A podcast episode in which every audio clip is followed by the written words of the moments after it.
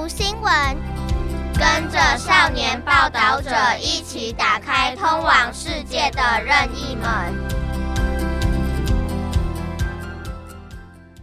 Bộ phim hoạt hình do 1.000 người đồng tâm hiệp lực hoàn thành. Câu chuyện hồi sinh của người anh hùng truyện tranh Chư Cát Tứ Lang. Ngày 21 tháng 1 năm 2024, đứng giữa dạp chiếu phim Ambassador của thành phố Đài Bắc, nhà sản xuất Diệp dài Long nhìn dòng chữ trừ Cát Tứ Lang xuất hiện trên màn hình lớn của dạp mà nước mắt rơm rớm. Buổi công chiếu đầu tiên của bộ phim dài 1 tiếng 28 phút, kết thúc với dòng chữ Kính tặng bố và mẹ của tôi hiện trên màn hình. Và sau đó là danh sách dài những người tham gia đóng góp cho bộ phim. Có những người nổi tiếng trong lĩnh vực điện ảnh, cũng có những khán giả bình thường đã quyên góp kinh phí cho bộ phim. Hơn 1.000 cái tên hiện lên trên màn hình, cũng là những tia hy vọng đã làm lên bộ phim này. Nghĩ tới đây, nước mắt lại trào xuống trên gương mặt của ông.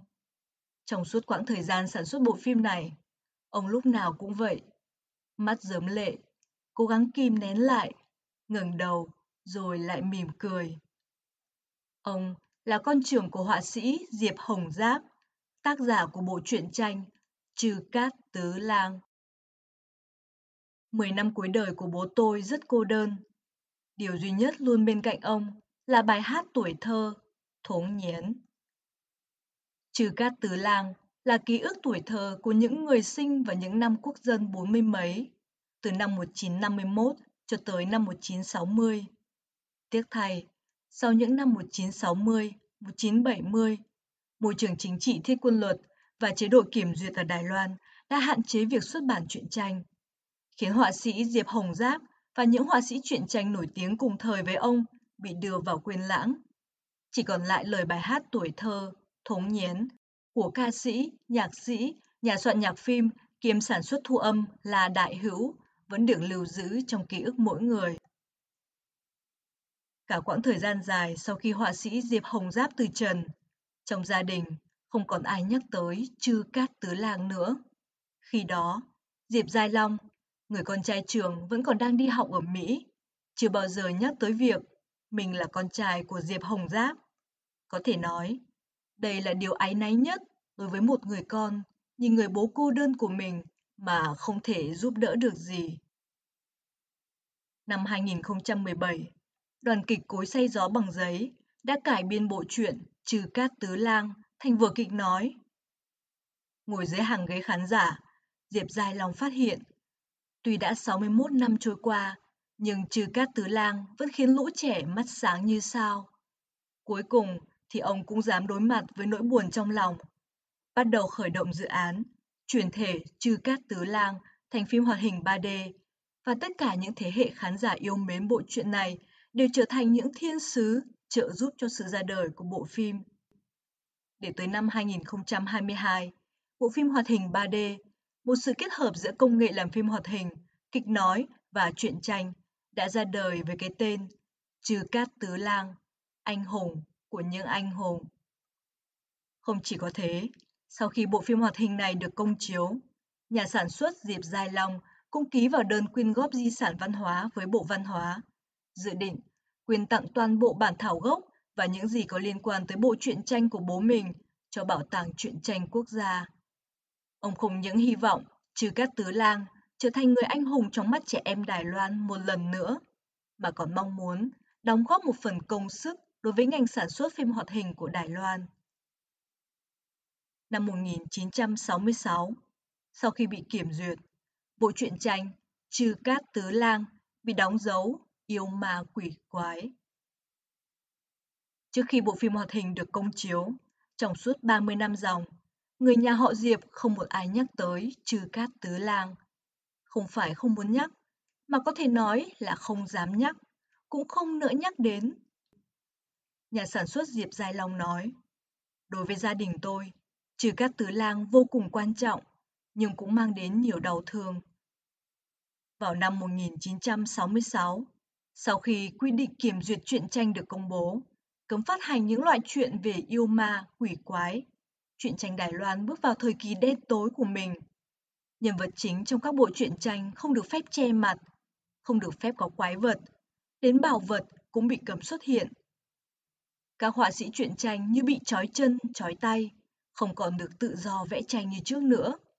Bởi thế mà bộ truyện Trừ Cát Tứ Lang đang được đăng dài kỳ trên tạp chí truyện tranh. Tất cả 8 bộ truyện trong loạt truyện này đều bị cấm phát hành, phải tiêu hủy. Trên thị trường chỉ còn sót lại vài tập riêng lẻ, khó mà tìm được trọn bộ. Thế nào là quy định kiểm duyệt truyện tranh? Tại sao chư Cát Tứ Lang lại bị cấm? Diệp Hồng Giáp là họa sĩ truyện tranh vô cùng nổi tiếng trong thời kỳ đầu tại Đài Loan. Năm 1956, ông đã tạo ra nhân vật Trư Cát Tứ Lang, một cậu bé với hai búi tóc trên đầu. Từ đó, Trừ Cát Tứ Lang trở thành cậu bé võ hiệp nổi tiếng khắp hang cùng ngõ hẹp. Và đây cũng là bộ truyện tranh đầu tiên về đề tài người hùng của Đài Loan. Từ năm 1958 tới năm 1970, Trừ Cát Tứ Lang đã đánh bại băng đảng ma quái, băng nhóm rắn đen, băng đảng mặt nạ, trở thành người hùng đứng đầu trong tâm trí trẻ em thời đó. Nhưng sau khi quy định kiểm duyệt truyện tranh được công bố vào năm 1966, cấm các bộ truyện tranh viết về yêu ma quỷ quái.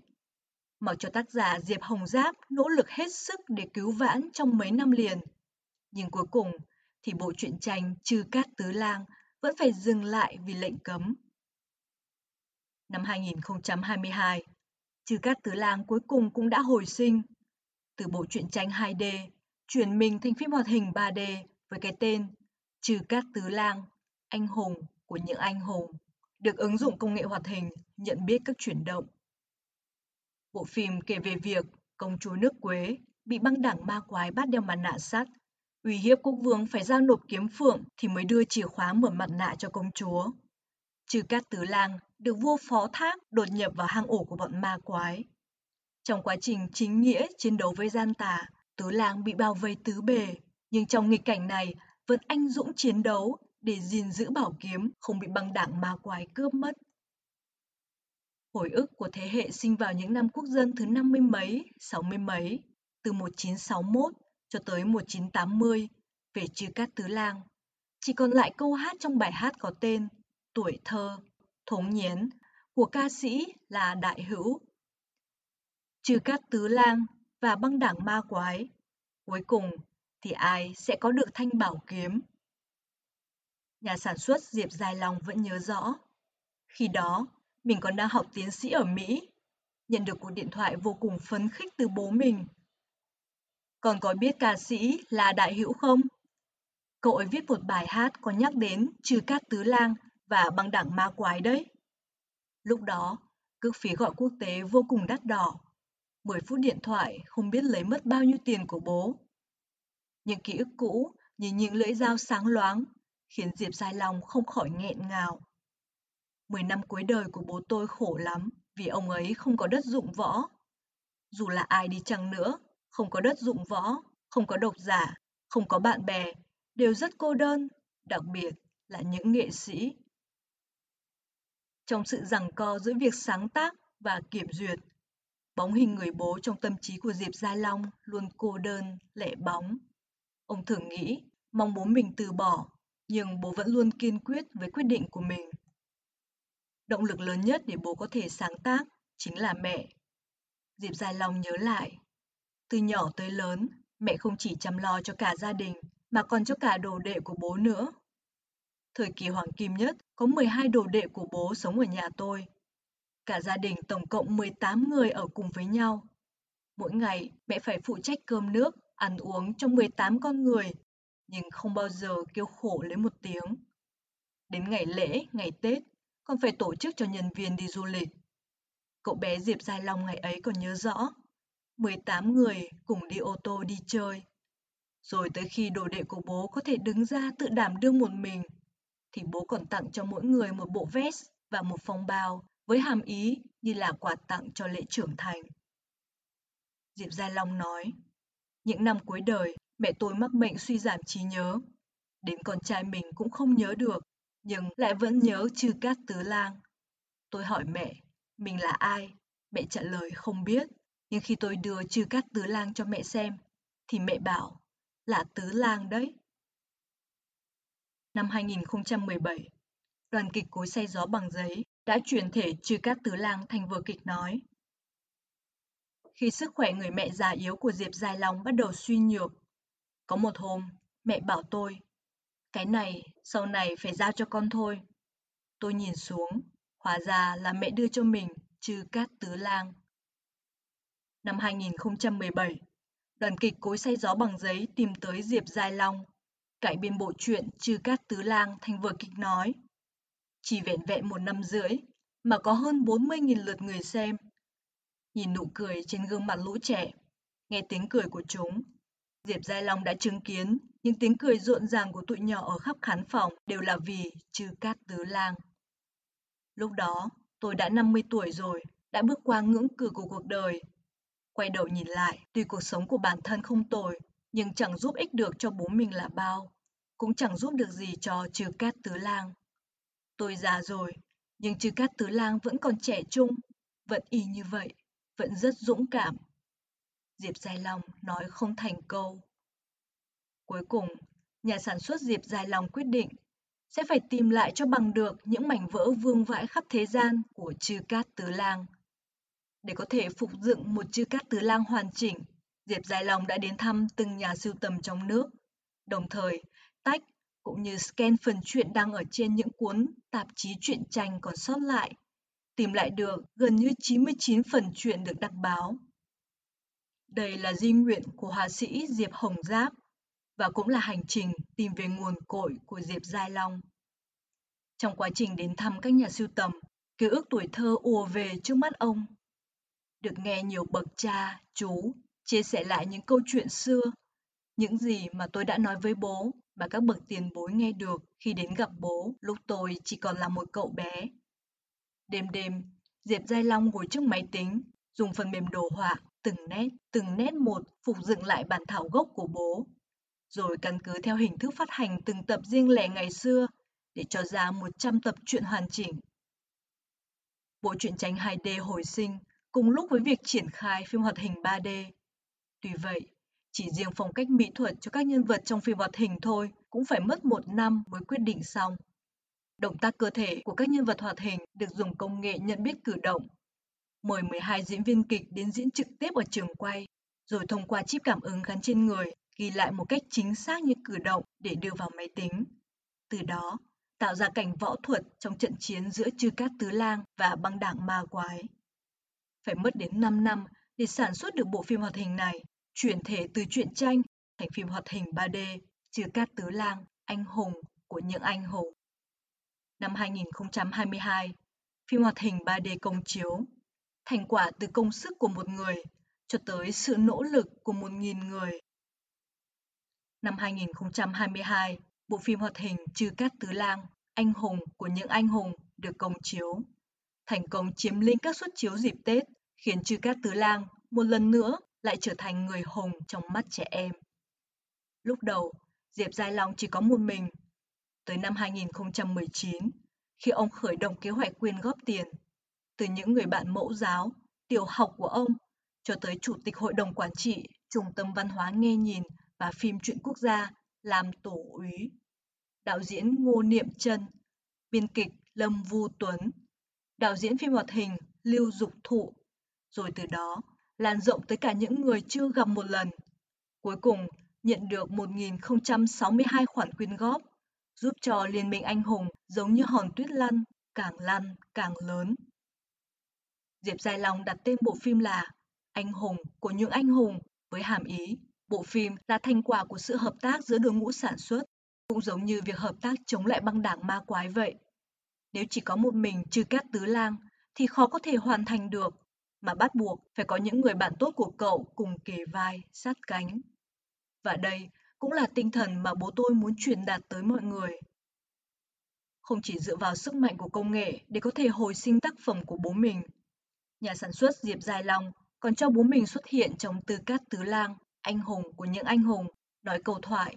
Tôi chỉ là họa sĩ vẽ truyện tranh, như để lấy lại công bằng cho những người họa sĩ không đủ sức đương đầu với sự thay đổi thời thế hồi đó và cũng là để cổ vũ những họa sĩ đang dấn bước trên con đường sáng tác hiện nay. Đây là một bất ngờ nho nhỏ trong phim. Câu thoại nghe có vẻ gượng gạo đó được chính Diệp Dài Lòng thể hiện, khiến cho nhà sản xuất tuy đã kinh qua đủ phong ba bão táp nhưng vẫn không khỏi lo lắng, phải mất 5 tiếng đồng hồ mới thu âm xong.